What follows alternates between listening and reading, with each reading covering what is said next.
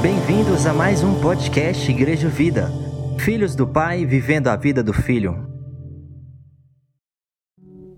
Graça e a paz do Senhor Jesus, amém, queridos.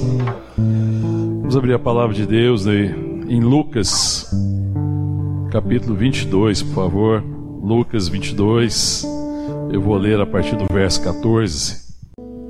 Chegada a hora, pôs-se Jesus à mesa e com ele os apóstolos, e disse-lhe: Tenho desejado ansiosamente comer convosco esta Páscoa antes do meu sofrimento pois vos digo que nunca mais a comerei até que ela se cumpra no reino de Deus.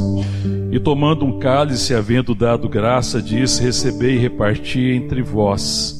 Pois vos digo que de agora em diante não mais beberei do fruto da videira, até que venha o reino de Deus. E tomando um pão, tendo dado graças, o partiu e lhes deu, dizendo: Isto é o meu corpo oferecido por vós. Fazei isso em memória de mim. Semelhantemente, depois de cear, tomou o cálice, dizendo: Este é o cálice da nova aliança no meu sangue, derramado em favor de vós. Amém. Vamos orar.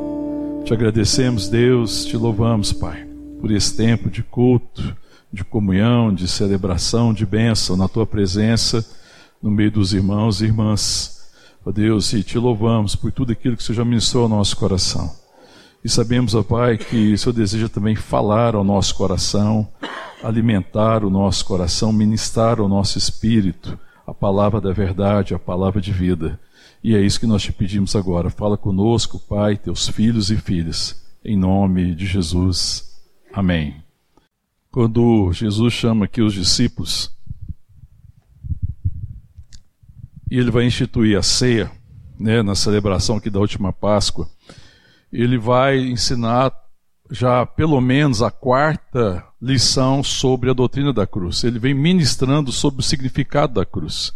Quando você lê no Novo Testamento, você vai ver Jesus ministrando a respeito da cruz, o sentido da cruz, o sentido do seu sacrifício. Aqui já é a quarta vez que ele ministra de forma profunda a respeito da cruz, porque ele vai falar principalmente da nova aliança ele vem falando do sacrifício, né, do, do, significado do sacrifício, que ele se sacrificou por causa da justiça, que ele se sacrifica por causa do injusto, para salvar o injusto, ele se oferece, ele é o próprio sacrifício.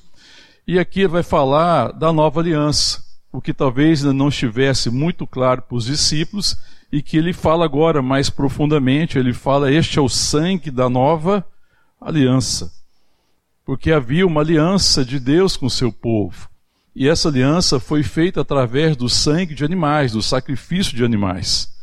E aquilo era apenas uma sombra, aquilo apontava para Jesus, que é o Cordeiro de Deus, e agora existia uma nova aliança que ia deixar aquela aliança, aliança antiga obsoleta, porque aquela aliança dependia de cumprir os mandamentos da obediência, é uma aliança que dependia da resposta das pessoas, agora era uma aliança firmada no próprio sangue, é uma aliança confirmada. A primeira aliança foi confirmada, ou seja, foi ratificada pelo sangue de animais. Tanto que só havia perdão depois que o sangue era aspergido. Então, o sacerdote aspergia o sangue dos animais, havia o sacrifício dos animais, aquele sangue era aspergido, inclusive foi aspergido quando foi feita a aliança sobre o livro. Se você for ver lá no Antigo Testamento, você vai encontrar isso lá e depois era aspergido sobre as pessoas. Então, ficava claro que não havia perdão sem o derramamento de sangue. Que o perdão dos pecados custava o sacrifício de um animal inocente. No caso, o animal era oferecido como sacrifício. E aquele sangue cobria o pecado, mas ele não removia o pecado.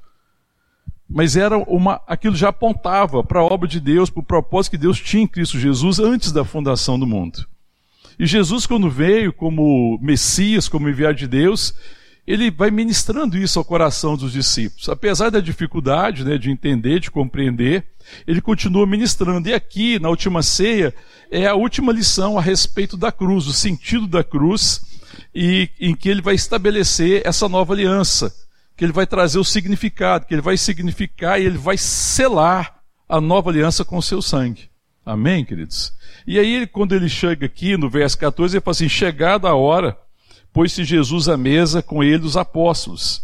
E é muito significativo que ele vai estabelecer esse, esse memorial na mesa da comunhão, que falava da comunhão. Então, chegada, eles colocaram a mesa, e você vai ver que antes aqui, se a gente ler um pouco antes, é, Jesus fala para os discípulos pre preparar essa Páscoa. Lê comigo aí agora, volta aí no capítulo ainda 22, no verso 7, me acompanha na leitura. Diz assim: Verso 7: Chegou o dia da festa dos, dos, pães asmos, em que importava comemorar a Páscoa. Jesus, pois, enviou Pedro e João, dizendo: Ide preparar-nos a Páscoa para que a comamos. Eles lhe perguntaram: Onde queres que a preparemos? Então lhe explicou Jesus: Ao entrar na cidade, encontrareis um homem com um cântaro de água. Seguiu até a casa em que ele entrar. E dizia ao dono da casa: O mestre manda perguntar-te Onde é o aposento no qual hei de comer a Páscoa com os meus discípulos? Ele vos mostrará um espaço, um espaço, eles vos mostrarão um espaço, cenáculo, espaçoso cenáculo mobiliado. Ali fazer os preparativos. E indo, tudo encontraram como Jesus lhes dissera e prepararam a Páscoa. Veja como é significativo quando Jesus manda eles preparar a Páscoa, porque era chegada a Páscoa, eles iam fazer a preparação, tinha todo o ritual que tinha que se cumprir, que tinha sido ordenado por Moisés, a forma do sacrifício, é, o sacrifício dos animais, a preparação dos animais, quando é que preparava, tinha todo um ritual. Tinha toda uma orientação que precisava ser cumprida.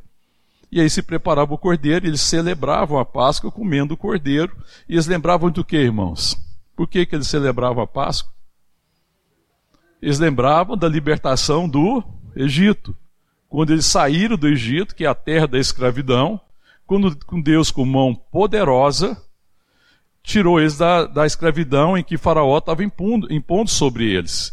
E foi através da morte dos primogênitos, lembra-se disso? Nós já temos compartilhado e temos estudado.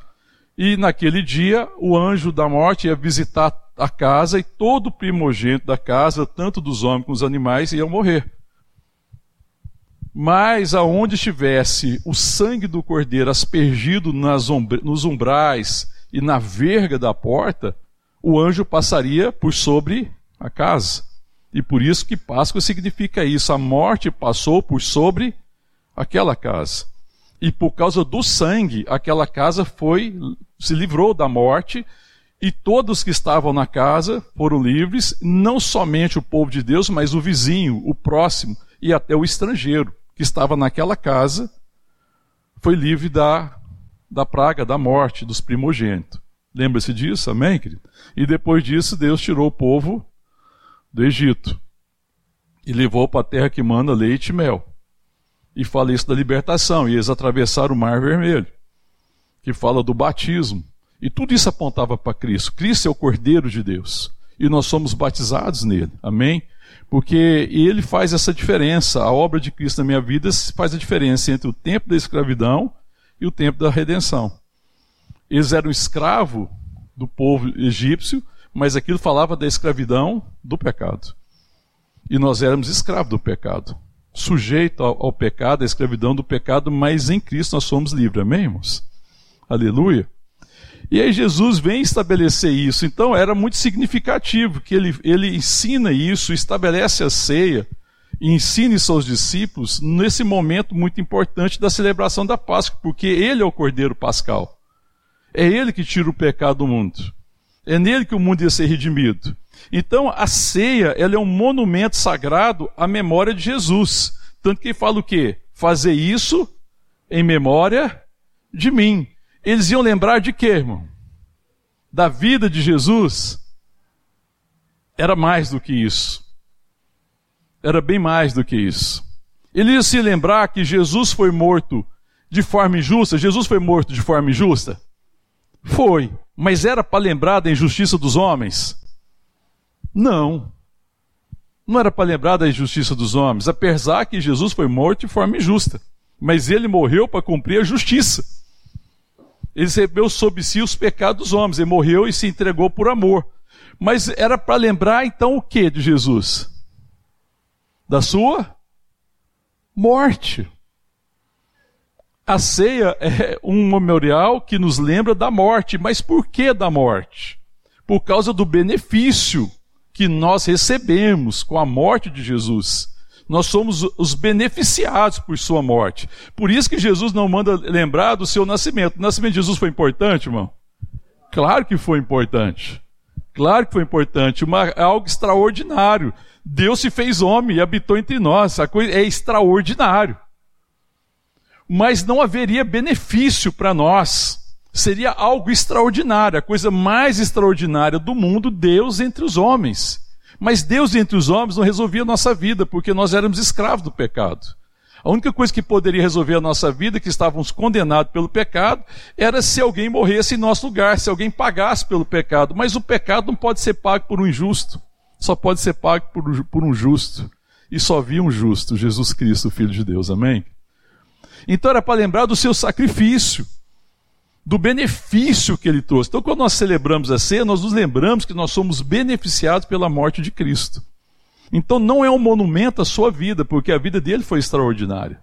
Nós nos lembramos da vida de Jesus, dos ensinos, do que ele fez, do que ele realizou, mas a ceia não é uma lembrança das realizações em vida que Jesus teve. A ceia é uma lembrança da sua morte, do seu sacrifício em meu favor. Eu nunca posso me esquecer disso, amém, querido? A gente deve sempre se lembrar, nós somos beneficiados pela morte do Filho de Deus. Isso é Páscoa.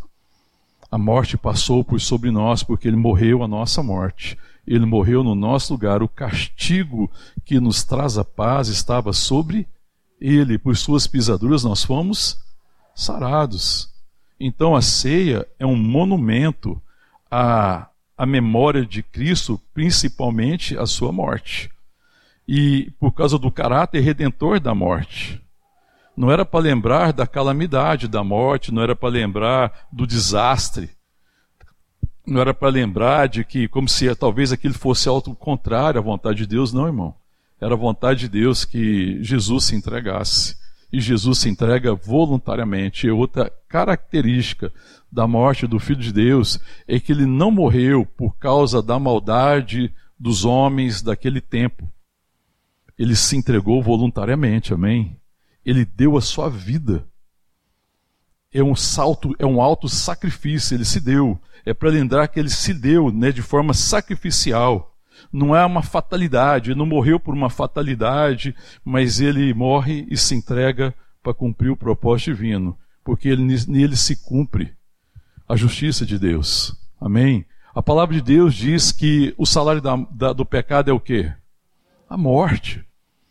E se Deus não nos salvasse através do sacrifício do seu filho, Deus era injusto, Deus é, é, justo. Então nele se cumpre a justiça, porque Deus não abre mão da justiça, ele condenou no seu filho os nossos pecados. Mas também nele se cumpre o amor de Deus, Deus nos ama ao ponto de entregar seu filho, seu único filho, para que todo aquele que nele crê não pereça, mas tenha a vida eterna. Amém, querido? É extraordinário, porque nele se cumpre a justiça. Deus é justo. O salário do pecado é a morte. E ele condenou na carne do seu filho os nossos pecados. Jesus morreu de fato. Custou muito caro a nossa redenção. Nós somos redimidos por um alto preço, pela morte do Filho de Deus. Sabe, para que a gente não tome a nossa salvação como uma coisa banal, a nossa salvação custou um alto preço. Amém, irmão? Então significa que a minha vida e a sua, ela é muito significativa. Amém? Você consegue perceber isso, irmão? Será que a gente consegue olhar uns para os outros e perceber como que é preciosa a vida daqueles que custaram o preço do sangue do Filho de Deus? Às vezes a gente não tem essa percepção, né? Não existia nada mais precioso no mundo coisa mais preciosa do mundo é o sangue do Cordeiro. Sabe por quê, irmão? Ele é o doador da vida, ele é o autor da vida. E ele se entrega, ele se dá, ele verte seu sangue por amor de nós. Então a vida é muito preciosa, porque quem entrega significado para a minha vida e para a sua vida é o Cordeiro de Deus. Amém, querido? Consegue olhar para quem está perto de você e perceber a riqueza, a preciosidade, o brilho, a grandeza, irmão, a grandeza. Às vezes a gente não consegue perceber como é, como é precioso, como é gracioso, né? As pessoas que estão à nossa volta, elas são extremamente preciosas por causa do preço que foi pago por elas. Foi pago o maior preço possível. O preço que foi pago é o derramamento do sangue do Filho de Deus. Não existe nada mais precioso. Então Deus nos dá o privilégio de desfrutar é, da relação com pessoas que lhe custaram caro. Sabe quando você escreve uma carta para alguém que é muito importante para você, ou que é preciosa, às vezes você escreve assim: é caríssimo. Você escreveu para alguém assim, caríssima. Hã? Não escreve mais assim, não, irmão, oh meu Deus, então, oh, é coisa antiga. Como é que a gente escreve então agora? Oi? Ah, não, é muito pouco para quem é precioso, entendeu, irmão? Eu acho que tem que mudar a forma de escrever. Por que, que eu vou escrever oi para quem é precioso? Aí eu, eu escrevi, às vezes eu escrevo para algumas pessoas, eu escrevo assim, caríssimo. Aí as pessoas respondem lá, uai. Por que caríssimo? Porque é precioso, significa que é precioso. Então se alguém chamar você assim, caríssimo, foi pago um alto preço pela sua vida. A sua vida é muito preciosa, né? Então a gente pode chamar assim, preciosa, precioso, né? As pessoas são preciosas, amém. Quem entregou o valor para mim, para você, foi Deus. E, o, e a morte me lembra como ela me beneficiou, porque ela me tornou especial. Eu sou precioso para Deus. É isso que entrega valor para a minha vida. É nisso que eu preciso encontrar o significado e o sentido da vida. A minha vida é preciosa. E se Deus pagou um alto preço pela minha vida, e se ela é preciosa, Ele não estava apenas me redimindo dos meus pecados. Porque é outra lição que Jesus vai ensinar para os discípulos, que às vezes a gente não percebe. Porque talvez não seja difícil para nós entendermos a, o, no sacrifício o perdão dos pecados que ele pagou pelos nossos pecados, que já não há mais condenação para aqueles que estão em Cristo Jesus. Amém, querido? Agora, só que Jesus aqui, ele faz uma separação entre o corpo e o sangue, entre o pão e o vinho. Você sabe que ele faz a separação? Olha aqui. É... Vamos dizer assim, verso 17 aqui do mesmo texto nós estamos aqui. E tomando um cálice, havendo dado graça, disse: Recebei e reparti entre vós, pois vos digo que de agora em diante não bebereis do fruto da videira até que venha o reino de Deus. Estava falando do seu sangue derramado, que perdoa os nossos pecados. E tomando um pão, tendo dado graça, o partiu e, disse, e deu, dizendo: Isto é o meu corpo, oferecido por vós, fazei isso em memória de mim. Por que o cálice? Por que o pão? Por que o sangue? Por que o corpo? Existem alguns significados, que nós, algumas lições que nós podemos aprender aqui. Primeiro, não é possível haver é, vida sem o sangue. O corpo e o sangue são um na vida. A vida está no sangue. O sentido aqui da palavra é que a vida está no sangue. E o sangue fora do corpo só acontece no sacrifício. Onde há um sacrifício, onde há derramamento de sangue. Por isso que se você for ver, ver, lá, você vai ver que quando, quando Deus instrui sobre os sacrifícios, tinha uma coisa que era de Deus. Eles poderiam comer depois do animal, não podia? O animal não, tinha que ser comido assado. Como é que era o cordeiro? Como é que comia o cordeiro lá na Páscoa, que nós lemos, lá em Êxodo? Assado, não era? Era assado. Mas do sangue, não se participava do sangue. Por que, que não se participava do sangue? Porque o sangue é de Deus porque no sangue está a vida. E Ele é o doador da vida. Ele é o Senhor da vida. Amém, querido? Então, quando ele fala do sacrifício aqui do sangue, o sangue foi derramado como oferta pelos nossos pecados. E quando ele faz essa separação, ele está falando de uma morte sacrificial. Foi necessário verter o sangue precioso de Jesus para perdoar os nossos pecados, porque ele vai nos aspergir com o seu sangue e vai nos perdoar. E aquilo que era uma sombra no Antigo Testamento e que tinha que ser feito várias vezes, lembra que o sacrifício não era feito várias vezes? Sim ou não? Agora existe um sacrifício único e suficiente. O sacrifício de Jesus é único e suficiente, amém, querido? Aleluia, não há necessidade mais dos rituais. Nós já fomos perdoados em Cristo Jesus. Ele é o Cordeiro de Deus que tira o pecado do mundo. O seu sacrifício é suficiente. Fala da suficiência de um sacrifício único e suficiente. Ele é o sumo sacerdote agora. Ele que entrou no Santo dos Santos em nosso favor mas a oferta era ele mesmo. O sangue que estava lá na bacia, no altar, era o sangue do próprio cordeiro. Veja que ele é o sacrifício, o sangue é o sangue dele mesmo, ele é o sacerdote. Ele é o nosso sumo sacerdote, amém? Que intercede por nós. De uma vez, para sempre. Vamos entender um pouquinho melhor esse texto, para a gente entender um pouquinho melhor essa questão da separação. Vai comigo lá em Hebreus, capítulo 9, por favor. Vamos ler a partir do verso 11. Olha o que diz: Quando, porém, veio Cristo, sumo sacerdote dos bens já realizados mediante o maior e mais perfeito tabernáculo, não feito por mãos, quer dizer, não dessa criação, não por meio de sangue de bodes e de bezerro, mas pelo seu próprio sangue, entrou no Santo dos Santos de uma vez por todas, tendo obtido eterna redenção. Amém? Glória a Deus, entrou no Santo dos Santos de uma vez por toda, tendo obtido a eterna redenção. Os sacerdotes entravam uma vez por ano pelo povo, lembra disso? Todo ano o sacerdote tinha que entrar e oferecer sacrifício pelo povo. Aqui ele entrou de uma vez para sempre, ele é o sumo sacerdote e ele nos, nos obteve eterna redenção. Aleluia! Porque o sangue dos animais que eram é, aspergidos sobre o povo é, livrava o povo daquele ano, dos pecados daquele ano. No outro ano, as pessoas tinham que entrar de novo, tinham que participar do sacrifício, o sangue era aspergido sobre ele para eles serem pecado, é, é, perdoados novamente. Então, eles não ficavam livres dessa questão do pecado. Estavam, tinham que repetidamente voltar lá, porque eles também repetiam no pecado. E aquele ali, aquele sangue não era, não era capaz de aperfeiçoá-los. Mas Jesus é o sumo sacerdote, entrou de uma vez por toda, obteu eterna redenção. Aleluia, porque Romanos diz: agora não há mais condenação para aqueles que estão em Cristo Jesus. Amém, querido? Porque é redenção eterna.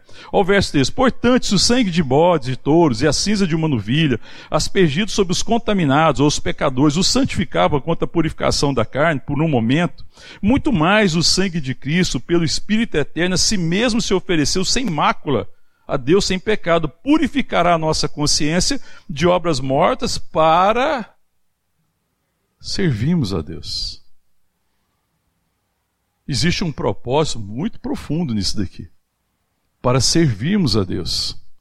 Para nos tirar de uma situação de corrupção e perdição, de uma humanidade caída, para nos elevar à condição de santos para nos tirar da corrupção do pecado, nos levar à condição de filhos de Deus, de viver uma vida para Deus, de fazer a vontade de Deus, de não ser mais escravo do pecado, mas agora serem guiados pelo Espírito Santo.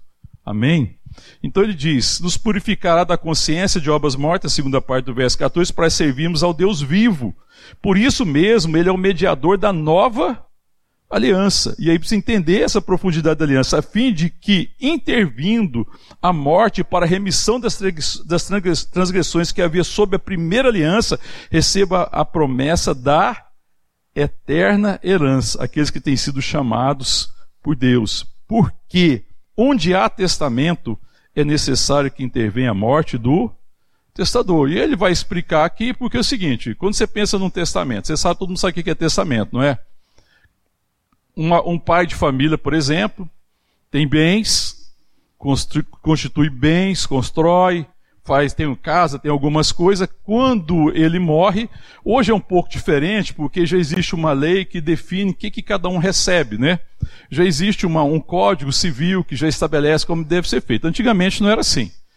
Antigamente, o, o, o, o, patriarca ali, ou o pai da família, ele já estabelecia o testamento como é que era feito. E Deus também já tinha estabelecido um padrão para isso. Mas quando é que as pessoas entravam na posse da herança? Daquele pai, daquela família? Quando ele morrer. Então, aqui o, o texto está dizendo assim, verso 16: Porque onde há testamento é necessário que intervenha a morte do testador. Então, as pessoas só tomavam posse daqueles bens quando o testador, que é quem fez o testamento, morria. Então, na morte do testador, eles se tornavam. É, tomavam posse daquilo que tinha sido dado para ela como testamento. era um pacto. Era uma aliança em que elas iam receber algum bem, algum benefício, mas o benefício só acontecia a partir da morte do testador, daquele que preparou o testamento, daquele que trabalhou para construir todas aquelas coisas. E aí ele continua dizendo: Pois um testamento, olha o verso 17: Pois um testamento só é confirmado no caso de mortos, visto que de maneira nenhuma tem força de lei enquanto vive o testador, pelo que nem a primeira aliança, é, aliança foi sancionada sem sangue. Por isso que na primeira aliança ela foi ratificada com o sangue de animais. Para que houvesse força da bênção que viria sobre eles, era necessário que houvesse morte. Porque sem a morte do testador, não há benefício para aqueles que, são que estão incluídos naquele testamento. Amém? Aí fala assim, verso 19: Porque havendo Moisés proclamado todos os mandamentos segundo a lei, e todo o povo tomou o sangue dos bezerros e dos bodes, com água e lã, tinta de escarlate e sopa, e aspergiu não só o próprio livro, como também sobre todo o povo, dizendo: Este é o sangue da aliança, o qual Deus prescreveu para vós outros. Igualmente também aspergiu com sangue o tabernáculo todos os utensílios do serviço sagrado. Verso 22. Com efeito, quase todas as coisas, segundo a lei, se purificam com sangue. E sem derramamento de sangue não há remissão.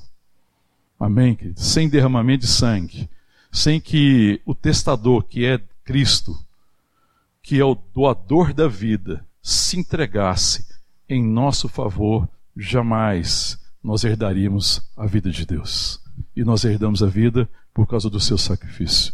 Nós nos tornamos participante da herança que nós temos nele. E a herança é o próprio Deus. Porque ele é o autor da vida, ele é o caminho, ele é a verdade, a vida. A herança bendita daqueles que creem é o próprio Deus. Amém, querido? Nós entramos na posse da herança, a vida de Deus. Porque o pecado nos tirou a vida. E a gente vivia a vida do ego, Agora em Deus nós vivemos a vida de Deus. Nós voltamos ao propósito inicial. Nós recebemos a herança, a bênção, a dádiva, mas é uma herança eterna. Amém, querido? Não é uma herança que se acaba, porque nesse mundo as heranças podem se acabar. Você conhece a história de gente que ganhou e recebeu herança em pouco tempo pôs fim dela? A sua já acabou nessa? Já gastou.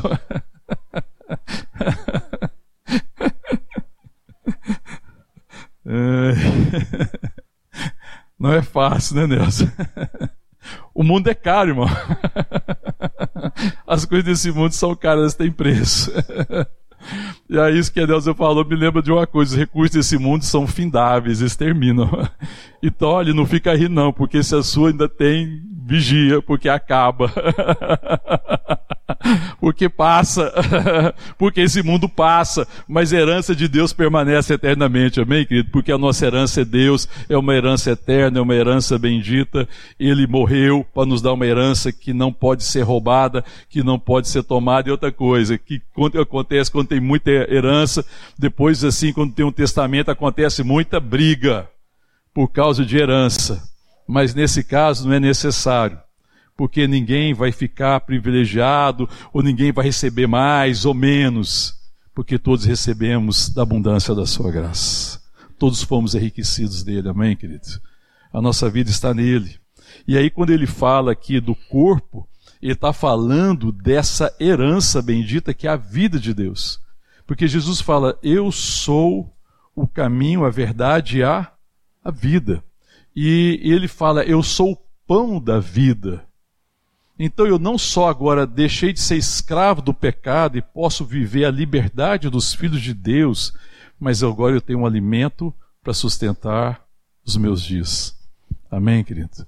Esse alimento é a palavra de Deus. Esse alimento é a palavra que sai da boca de Deus. E talvez seja uma coisa que tem fugido muito para nós, igreja, povo de Deus, o alimento. E sem compreender a grandeza da herança que nós recebemos. Nós recebemos vida só que essa vida tem um detalhe: essa vida precisa ser alimentada. E Jesus disse: Eu sou o pão da vida. Quem de mim se alimenta, por mim viverá. Amém, querida? É por isso que existe uma distinção clara entre o sangue e o corpo. Primeiro, porque houve o derramamento do sangue, existiu um corpo que se deu, que se entregou em favor de nós. Em segundo lugar, agora Jesus também é o pão da vida. Então, o sangue fala de redenção, do livramento da morte e de uma aliança bendita. O pão fala do alimento diário, do alimento necessário, da, da direção, daquilo que sustenta a vida, daquilo que transforma o meu entendimento, daquilo que muda a minha mente para que a minha mente seja a mente de Cristo, ou seja, a mente dos filhos de Deus, para que eu possa ver a vida a partir da realidade que eu sou. E eu nunca vou conhecer a vida e nunca vou entender a vida por uma ótica que não seja a palavra de Deus. O entendimento que eu tinha da vida era o entendimento caído era a árvore do conhecimento do bem e do mal. Antes de Cristo, eu via a vida pelo aquilo que eu achava que era bom ou que era ruim. Na minha concepção de vida, de mundo. Mas numa visão caída, numa visão deturpada pela carne, pelo pecado. Mas agora eu vejo a vida na perspectiva de Deus, porque a vida está nele. E ele deseja que eu conheça a vida a partir da sua palavra que eu possa viver a partir da palavra. Amém? Volta comigo agora, lá no Evangelho de João, no capítulo 6. Ele vai falar do pão da vida, ele é o pão da vida, mas eu vou ler alguns versos. É, o verso 35. Né, primeiro está acontecendo o quê? O, o, milagre da multiplicação dos pães, né, no, no capítulo 6, o verso 1 fala da multiplicação. É, depois eles vão atrás de Jesus, ele é o pão da vida. Jesus repreende eles porque estão indo atrás do pão que perece, não do pão que permanece eternamente. E aí Jesus diz assim, verso 33, porque o pão de Deus é o que desce dos céus e dá vida ao mundo. Então lhe disseram, Senhor, dá-nos sempre desse pão. Aí declarou Jesus, eu sou o pão da vida. Quem vem a mim jamais terá fome. O que crê em mim jamais terá sede. Aonde as suas carências, aonde as suas ambições são curadas? Nele. Naquele que vem a mim, eu sou o pão que satisfaz a vida. O pão da vida é aquele que dá, traz sentido e satisfação da minha vida. Qual que é o problema do mundo hoje, irmão? Existe um, um tempo, talvez, na história do mundo, em que o homem foi mais insatisfeito? Você conhece um momento de maior insatisfação da vida? Existe um momento em que teve tantas tecnologias, tantos recursos, tanta comida, tanta diversão, tanto entretenimento. Existiu na história jamais um momento de tamanha abundância de comida, de tudo quanto é coisa que você pensar, que poderia pensar assim, com tudo isso o homem vai estar plenamente satisfeito. Mas nós vivemos a era da insatisfação. Nós vivemos a crise da insatisfação onde as pessoas não conseguem encontrar sentido para a vida. As pessoas, em, geral, estão insatisfeitas. Mas aqui Jesus está falando assim: olha, declarou, verso 35, declarou, pois Jesus, eu sou o pão da vida, o que vem a mim jamais terá fome, o que crê em mim jamais terá sede. E ele fala nessa perspectiva de quem se alimenta da sua verdade, da sua palavra. E que se alimenta da verdade de Deus para entender o sentido da vida e viver uma vida significativa. Porque Jesus fala assim: Eu vim para que tenham vida e a tenham em abundância. E vida abundante é uma vida que é satisfeita em Deus é quando eu vivo de forma abundante, porque eu sei quem eu sou, eu sei o sentido da minha vida, eu sei para que, que eu fui criado, então agora eu me relaciono com as pessoas e com o mundo, não exigindo que as pessoas nem o mundo me satisfaçam. Mas eu vivo na certeza do que eu recebi da parte de Deus, vida de Deus, para abençoar quem está perto de mim. Então eu vivo minhas relações para significar as minhas relações com a vida de Deus. Amém, irmão? Ninguém me deve. Eu não coloco ninguém em dívida em relação a mim. E tudo que eu receber das pessoas e das relações, eu sou grato e agradeço e fico feliz, eu vejo a graça. Mas não, as pessoas não estão debaixo dessa exigência porque eu não vivo a partir de carências, eu não vivo fundamentado nas minhas necessidades, eu não vivo fundamentado nas minhas ambições. Mas eu vivo fundamentado na relação que eu tenho com Deus, filho de Deus. E se eu sou filho de Deus, eu quero saber o que é ser filho. Então, minha prioridade é a minha relação com o Pai. E quanto mais eu crescer na relação com o Pai, mais abençoador será a minha vida na minha casa, na minha família, nas minhas relações, no trabalho, na igreja, na sociedade. Amém, querido? Isso é ser sal da terra e ser luz do mundo. Eu sou o pão da vida. Essa é uma parte que às vezes a gente tem dificuldade de compreender na ceia, no sentido que Jesus, quando ministra a ceia. O sangue é o sangue da nova aliança, é um novo testamento, é uma nova dimensão de vida. E, é, e essa vida tem que ser alimentada. E Jesus é a palavra viva. Ele é o pão que desceu dos céus. Amém? Ele continua dizendo aqui, é, vamos ler aqui outro trecho que ele fala assim, que ele vai dizer aqui também a respeito disso. É, em verso 47. Em verdade, em verdade vos digo: quem crê em mim tem a vida eterna. Eu sou o pão da vida. Vossos pais, ele está falando para os israelitas ali, né? Os judeus, vossos pais comeram o maná no, no deserto e morreram. O pão desse mundo passa. Este é o pão que desceu dos céus, para que todo que nele comer não pereça. Eu sou o pão vivo que desceu dos céus. Verso 51. Eu sou o pão vivo que desceu do céu. Se alguém dele comer, viverá eternamente. E o pão que eu darei pela vida do mundo é a minha carne.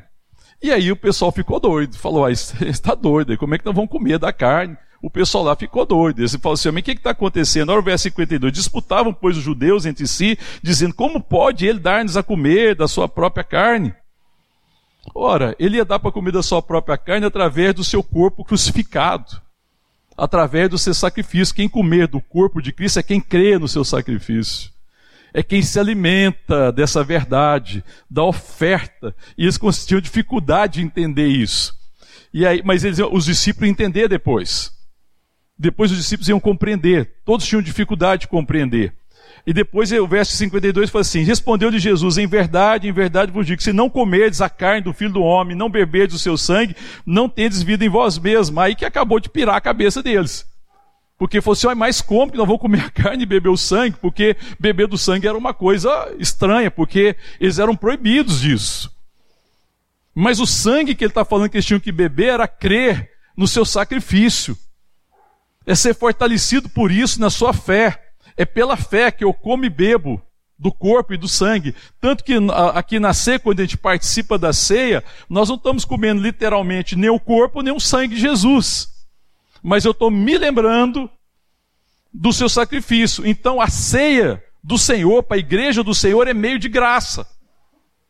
Ela não pode gerar fé no meu coração, mas ela fortalece a fé que eu já tenho, pelos sentidos de comer e beber e participar da mesa. Então isso me lembra quem nós somos. Quando eu me assento na mesa e reparto com os meus irmãos, a gente reparte uma refeição assim, eu me lembro quem eu sou.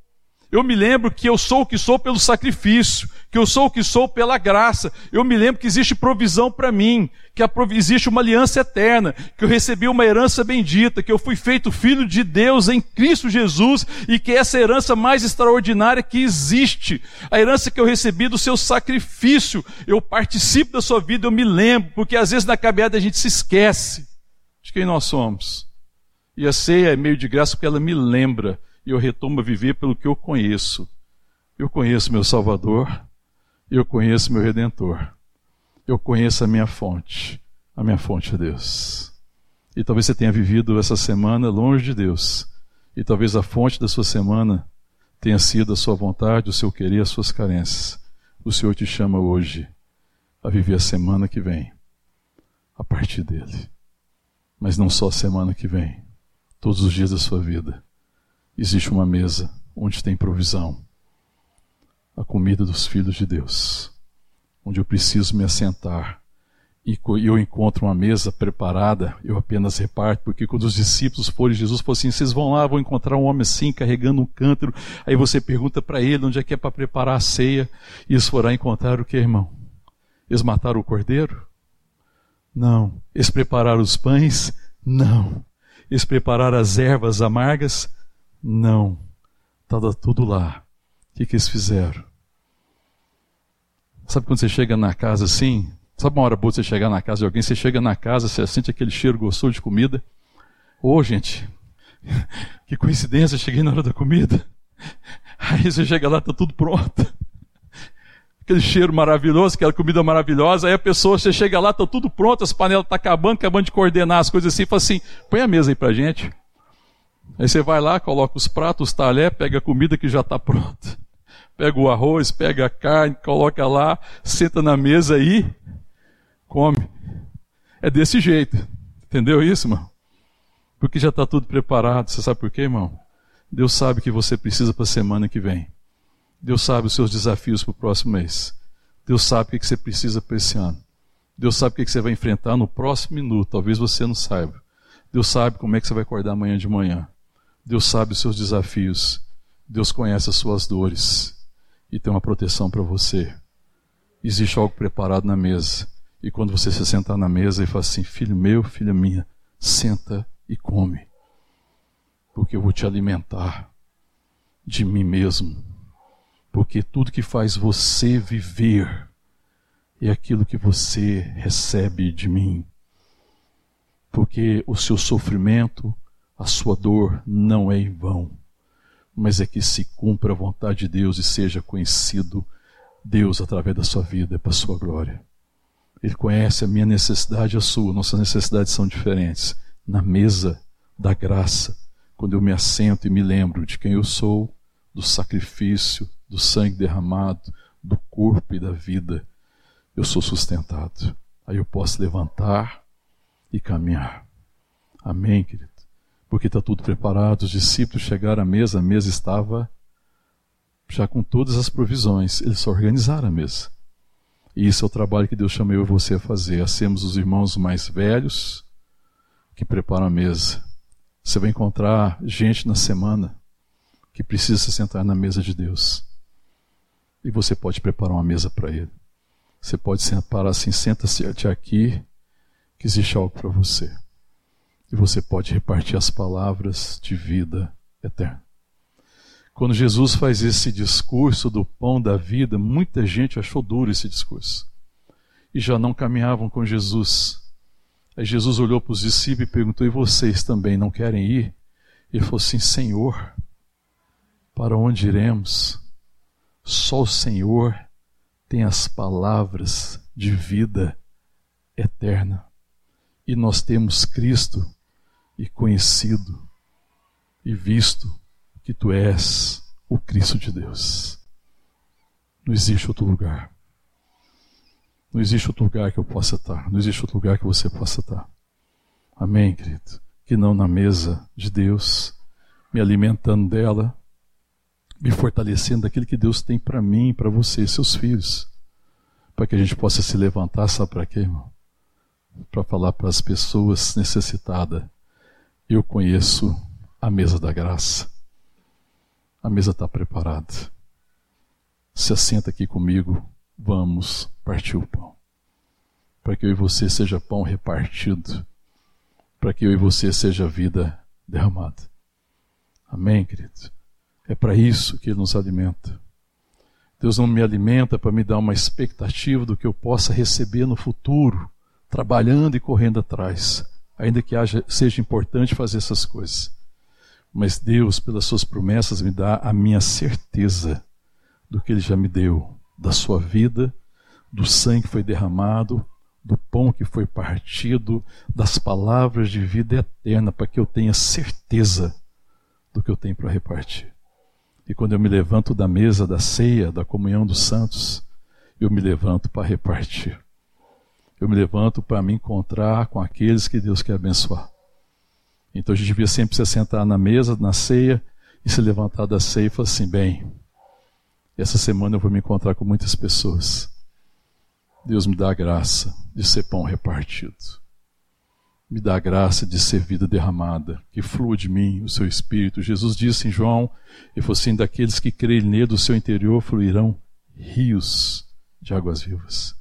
Que da minha vida flua o rio da graça de Deus. Amém, querido? Isso é a ceia. Isso é o sentido da ceia.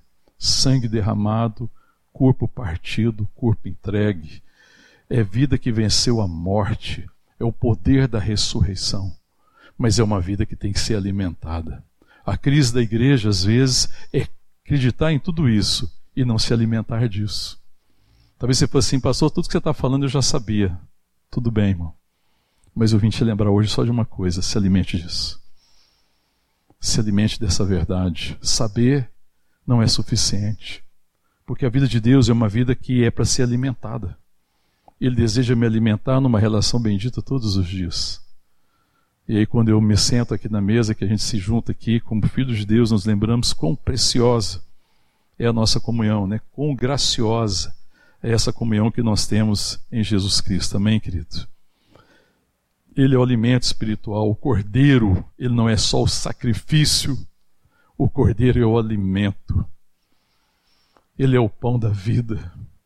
Ele é o pão que eu me alimento, é o pão que eu participo, é o pão que me sustenta, o pão que revela quem eu sou, o pão, o pão que me prepara para as adversidades, as tribulações da vida. Mas é o pão que eu carrego no meu coração e reparto com necessitados. Nunca é um pão só para mim, irmão. Nunca se assente na mesa pensando que Deus vai dar só pão para você. Aí você assenta na mesa do Pai, aí você come, fica feliz ali, vai levantando, e Deus fala assim: Pera aí, filho, ele te levanta. Sabe quando a gente vai levantando assim, você vai indo embora? E alguém fala assim: Pera, acabou, tem a sobremesa ainda. Pera aí, você não entendeu ainda não. Ou às vezes você foi só a entrada, né, Lília? a Lília Adriano foi num restaurante lá em São Paulo, aí depois da entrada ele já estava querendo pagar e ir embora. Não, pera. Era o preço, né, Lília? Não, peraí, agora vai vir a comida. Aí essa aí era só a entrada, já estava feliz? Calma. 60 tem mais comida. Aí na hora que você pensa que acabou a comida, agora já está feliz, fala, calma, tem uma sobremesa existe a doçura do Evangelho. Para mim, a sobremesa é a doçura do Evangelho. É assim: agora você vai se alimentar, para que você saia aqui e proclama boas novas, porque a ceia fala das boas novas da salvação. O cordeiro já foi morto, o corpo já foi dado, o sangue já foi derramado, o cordeiro ressuscitou. A esperança. Amém, querido? Essa é a boa nova do Evangelho. A nova aliança fala do Evangelho. A boa notícia é que já foi feito tudo, não precisa de mais sacrifício, não precisa de mais rituais, não tem que buscar mais os bois, não tem que buscar mais os cabritos, os, os cordeiros, não tem que ter todo aquele ritual, não precisa de ervas amargas, não é necessário mais nada disso, porque tudo já está preparado, a mesa está preparada. Eu tenho uma boa notícia para repartir. A última parte talvez seja isso. Existe uma boa notícia, a doce e boa notícia da graça de Deus, que está reconciliando o mundo consigo através do sacrifício do seu filho, Jesus Cristo. Amém, querido? Essa é a mesa da graça. Isso é a ceia. Esse é o sentido da ceia quando Deus nos chama né, para participar desse pão da vida, desse pão que cumpre todos os ofícios. Jesus cumpriu todos os ofícios de profeta, porque ele é o profeta que supre o pão da verdade. Ele é a palavra que me alimenta, ele é a palavra que me sustenta, ele é o sacerdote, o pão da justiça, porque ele se ofereceu em sacrifício e cumpriu de uma vez por toda a salvação e a redenção. Ele é o rei. Ele é digno da minha adoração. Jesus cumpriu todo esse ofício. Ele é o profeta, o pão da vida. Ele é o sumo sacerdote pelo seu sacrifício. Ele é o Rei dos Reis, o Senhor dos Senhores, digno de toda adoração. Ele é objeto da minha adoração. É a Ele que eu adoro. É a Ele que eu louvo. Amém, querido? A ceia é esse meio de graça extraordinário que nos lembra que nós devemos assentar na mesa com espírito de humildade, porque ninguém era merecedor. Com gratidão, tudo foi graça, com amor fraternal, percebendo a preciosidade dos meus irmãos, entregando-se a Deus para a sua santa vontade se cumpra na minha vida. Amém? É uma refeição em família. Amém? Onde os relacionamentos vão ser fortalecidos, vão ser firmados na aliança com Deus e na aliança com os outros. Aí eu me lembro que eu tenho uma aliança eterna é, é, o Asaf Borba que canta, que, que, é autor daquele hino, né, que fala: Eu sei que foi pago um alto preço. Existe uma aliança eterna, amém, querido? a minha relação com os meus irmãos na igreja, na caminhada, deve ser baseada na aliança que nós temos. Nós temos uma aliança eterna, amém, querido? Aliança da graça de Deus. E aí eu entendo que o amor é muito mais do que uma doação. O amor é uma entrega. Quando eu me entrego na mão de Deus, e quando eu me entrego nas mãos de Deus, Ele me chama para colocar a mesa. Na mesa tem vinho, na mesa tem pão, na mesa tem perdão, na mesa tem vida, na, na mesa existe graça, na mesa existe salvação, existe misericórdia. A mesa não é a mesa da acusação, mas ela é a mesa do acolhimento, é a mesa da aceitação, ela é a mesa do perdão. Ela não é a mesa da desesperança, antes ela é a mesa da esperança, é a mesa da vida. Amém, querido? Deus nos chamou para repartir do pão e do vinho. Amém? Vamos ficar de pé, vamos orar. O Senhor está nos chamando a participar da sua ceia. Mas Ele nos chama a participar e a entender o sentido profundo da ceia. Amém, querido? Da sua graça, do teu amor, do seu sacrifício, da bênção, da redenção que há nele, mas nos chama também a se alimentar dele. A mesa é lugar da gente se alimentar, se fortalecer, não é assim, querido? Na mesa nós nos lembramos que nós somos todos iguais, porque não interessa o seu passado e o meu passado, o preço foi um só: o sangue do Filho de Deus. A mesa nos faz iguais. A mesa acaba com a distinção de cor, de sexo, de raça, de condições, de capacidades, de talentos, de competência. Porque a mesa demonstra que o nosso grande valor está em Cristo. Somos todos filhos de Deus. Amém. Por sua extraordinária graça. A mesa fortalece as nossas relações, abençoa nossas vidas, alimenta o nosso espírito e nos anima a continuar se assentando dia após dia nessa mesa. Amém? Nessa mesa da graça. Eu queria te chamar para fechar teus olhos e colocar diante de Deus e pedir para que Deus realmente ministre seu teu coração. O Senhor veio hoje alimentar seu coração. Eu sei que existem coisas que você tem que ser alimentado. Existem desafios que talvez estejam pesados na sua vida. Talvez exista situação que você está a ponto de desistir. Hoje, diante de você, existe a mesa da graça, amém, queridos? Não só hoje, todos os dias, mas hoje de forma especial. Deus quer te lembrar disso. Ele conhece tudo aquilo que vai no seu coração.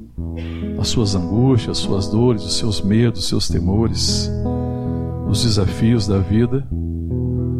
Ele conhece. Existe uma palavra, existe um alimento no seu coração. Pede para Ele ministrar teu coração em nome de Jesus. Fala, Senhor, vem me alimentar com a tua vida. Tu és o pão da vida. Tu és o meu alimento. Fala comigo, Pai. Me alimenta, Senhor. Em nome de Jesus.